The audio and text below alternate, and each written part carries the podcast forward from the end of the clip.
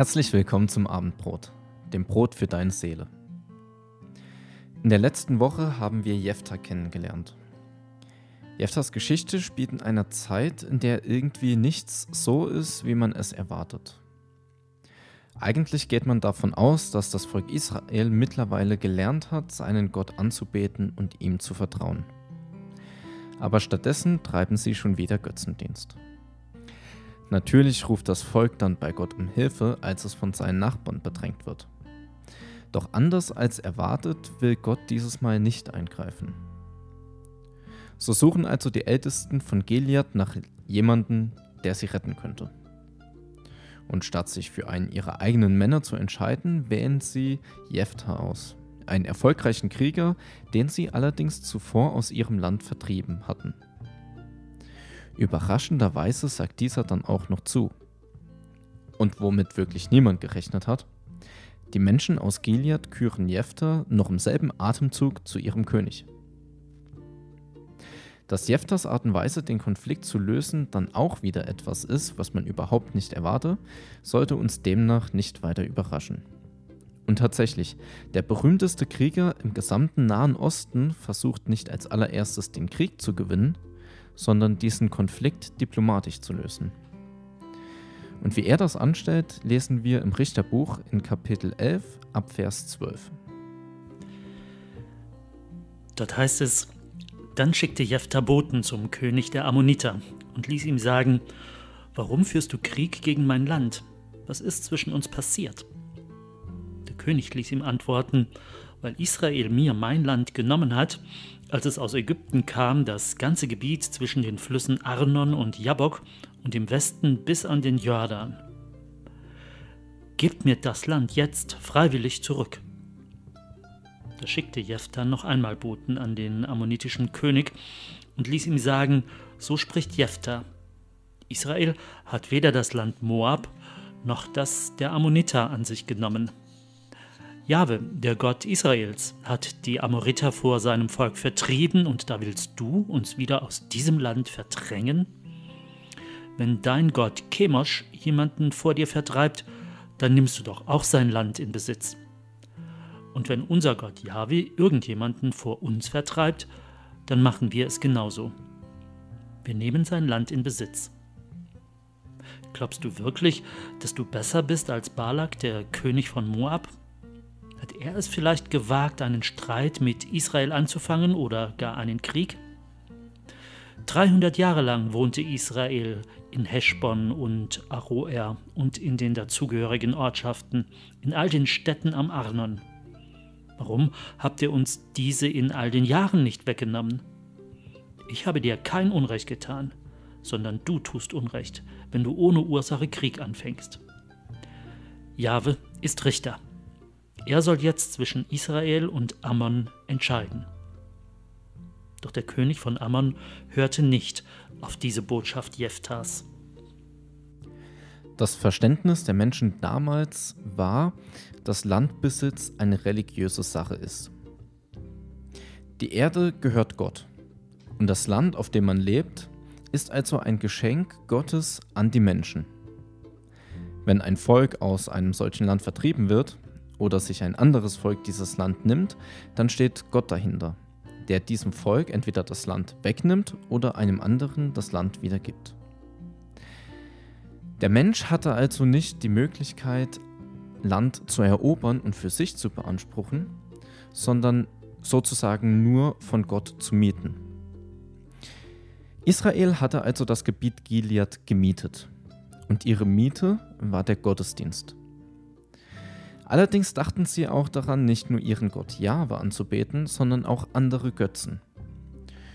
Und damit wurde ihre Miete dann nicht bezahlt.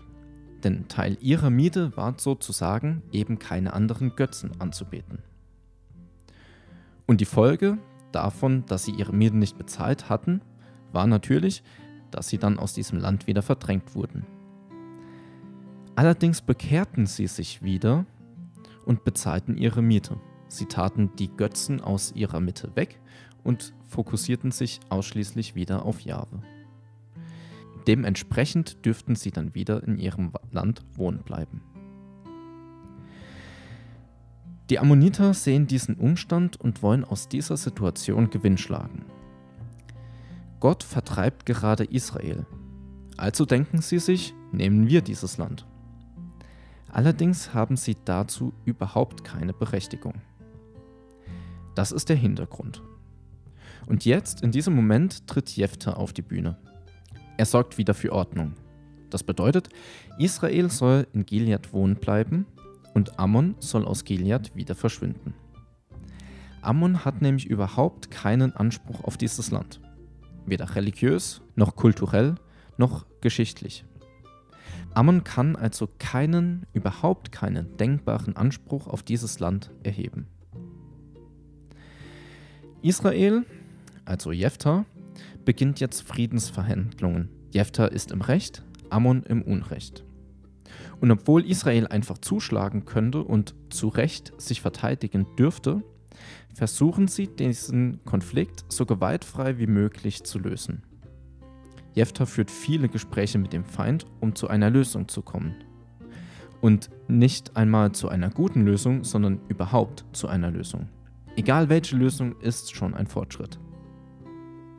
Jephthah versucht mit allen Mitteln dieses Übel, also den Krieg, nicht noch größer zu machen, obwohl er als Richter nicht nur das Recht, sondern auch die Pflicht hätte oder hat, für sein Volk zu kämpfen. Der traurige Zwischenstand dieser Verhandlungen ist, der König von Ammon bleibt stur und lenkt nicht ein. Und natürlich ist die Geschichte hier noch nicht zu Ende. Aber der mittlere Teil einer Geschichte gehört genauso dazu wie deren Anfang oder Schluss. Im Grunde kennen wir aber Anfang und Ende bereits. Wie in den bisherigen Geschichten versündigt sich das Volk Israel, wird aber am Ende von seinem Gott gerettet. Die offenen Fragen sind daher, wie bekehrt sich das Volk diesmal von seinen bösen Taten und auf welche Weise wird Gott das Volk retten? Auch in unserem heutigen Abschnitt kommt Gott scheinbar nicht vor. Das heißt aber nicht, dass er in diesem Teil der Geschichte abwesend wäre. Dadurch, dass Gott Jephthah schon sein gesamtes Leben lang auf diese Situation vorbereitet hat, sehen wir jetzt die Früchte von Gottes jahrelanger Arbeit. Natürlich könnte Gott mit einem Fingerschnipsen alles ändern. Und wenn gar nichts mehr hilft, Gott könnte mit einem Vernichtungskrieg seinen Willen einfach durchsetzen. Aber offensichtlich will Gott es anders. Obwohl Jephthah eigentlich das Recht und die Pflicht hätte, diesen Krieg mit Krieg zu beantworten, setzt er alles daran, dass es nicht zu einem Blutvergießen kommt. Gottes Wege können so ganz anders sein als die Wege der Menschen. Gott hasst Ungerechtigkeit und Unterdrückung und er wird dagegen etwas tun. Wer das Leben von anderen Menschen zunichte macht, setzt damit sein eigenes Leben aufs Spiel. Und trotzdem nimmt Gott nicht sofort dem, der sein eigenes Leben verwirkt, das Leben. Gottes Ziel ist es, den Menschen zu retten, ihn zu befreien. Natürlich meint das den Unterdrückten vom Unterdrücker, aber auch den Unterdrücker von der Not zu unterdrücken. Jephthah und damit Gottes Vertreter in diesem Konflikt versucht sie beide zu retten den Unterdrückten wie seinen Unterdrücker. Jephthah versucht, diesen Konflikt mit allen Mitteln friedlich zu lösen. Immer wieder sucht er das Gespräch mit Ammon. Doch jedes Mal blitzt er ab. Jephthah merkt dabei, dass dieser Konflikt sehr viel tiefer geht als das, was man oberflächlich sehen kann. Der eigentliche Grund in diesem Konflikt liegt Jahrzehnte, Jahrhunderte zurück, irgendwo in dieser Geschichte vergraben.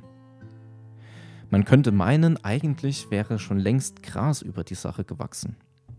Doch das war es nie. Oberflächlich herrscht vielleicht Ruhe. Aber unter der Oberfläche brodet es schon ewig. Da kocht ein Neid, warum das Volk Israel und nicht das Volk Ammon das Gebiet Gilead bekommen hat. Und hier wird Jephthah das erste Mal zum Vorbild. Er versucht eben nicht nur oberflächlich für Ruhe zu sorgen, sondern er versucht, diese Wunden zu heilen, die seit vielen Jahren nicht behandelt wurden. Jephtha geht ins Detail, er forscht nach, wie war es wirklich? Er verweist auf das geltende Recht. Und er fordert nichts. Er macht es Ammon so leicht wie möglich, auf Jephtha einzugehen. Er fordert keine Reparaturzahlungen oder Entschädigungen. Er setzt alles daran, diesen Krieg einfach gewaltlos zu lösen. Wie sehr sind wir daran interessiert, Konflikte und Probleme wirklich zu lösen? Reicht es uns, wenn wir unseren Nachbarn einfach nur nicht abschlachten?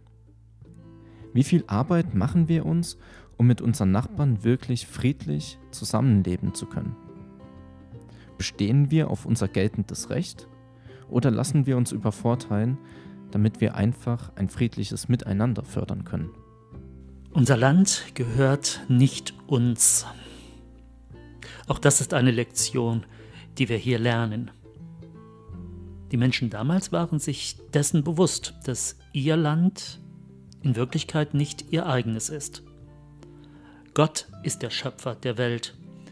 Ihm gehört auch das Land.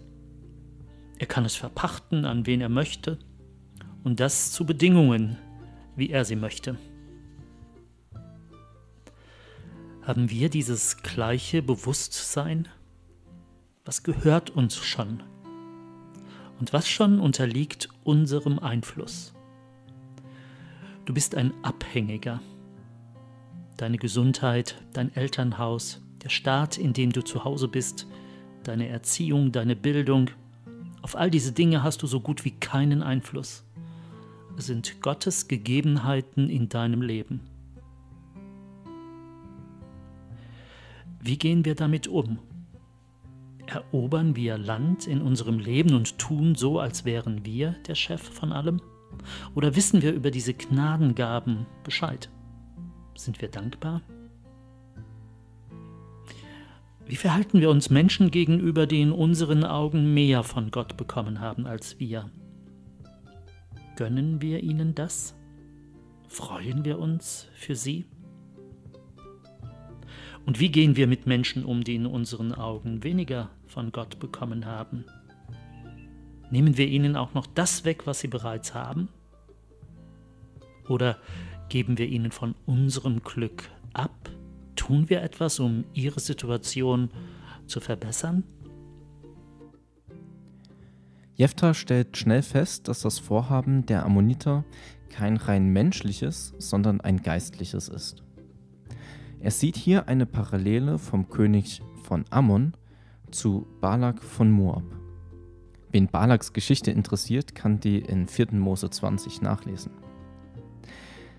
Der springende Punkt an dieser Geschichte ist, dass nicht zwischenmenschliche Probleme diesen Konflikt heraufbeschworen haben, sondern Ereignisse in der geistlichen Welt. Ist dir aufgefallen, dass in einer Gemeinde viele Menschen besonders schnell und einfach enttäuscht und verletzt werden? Und das durch Probleme, die so nichtig sind, dass man sie überhaupt nicht Probleme nennen dürfte. In keinem Sportverein wird so heftig über Nebensächlichkeiten gestritten wie in der Kirche. Aber das ist normal, denn in der Kirche herrscht ein geistlicher Kampf. Ich möchte es mal so beschreiben. Engel und Dämonen kämpfen gegeneinander und manchmal spüren wir diese Auswirkungen. Zum Beispiel merken wir eine gedrückte Stimmung, obwohl der Tag eigentlich perfekt ist. Oder man regt sich unnötig viel darüber auf, dass die Wand hellgrün und nicht neongrün gestrichen ist. Aus irgendeinem unerklärlichen Grund ist der Nachbar auf einmal richtig böse. Jephthah hat sein Problem, nämlich diesen Krieg mit Ammon, als einen solchen geistlichen Kampf enttarnt. Das sehen wir in dem Kontext besonders vor und nach unserem Abschnitt heute. Und dementsprechend hat er geistlich reagiert. Denn geistliche Probleme lassen sich eben nur geistlich lösen. Wenn wir geistliche Probleme als solche erkennen, können wir menschlich gesehen tun und lassen, was wir wollen. Wir kommen nicht weiter. Das sehen wir zum Beispiel an Jeftas Friedensverhandlungen. Er hat gemacht, was er konnte und kam trotzdem nicht weiter. Nur wenn wir diese Dinge Gott im Gebet abgeben, dann kann sich etwas ändern. Denn Gott kümmert sich gerne darum. Die Geschichte von Jephthah ist noch nicht vorbei. Auch deine Geschichte ist es nicht. Vielleicht bist du noch eher am Anfang oder mehr am Ende, aber du bist noch mittendrin und kannst sie gestalten. Auf welche Art und Weise willst du das tun? Jephthah hat seine Lebensgeschichte von Gott gestalten lassen. Er versucht in allem, was er beeinflussen kann, Gott den Handlungsspielraum zu überlassen. Wie sehr darf Gott dich beeinflussen? Wir wünschen dir sehr, dass du Gottes Spuren in deinem Leben nicht nur erkennen kannst, sondern dass du seine Führung bewusst zulässt. Freue dich über den Raum, den Gott in deinem Leben einnimmt. Bis nächste Woche zum Abendbrot.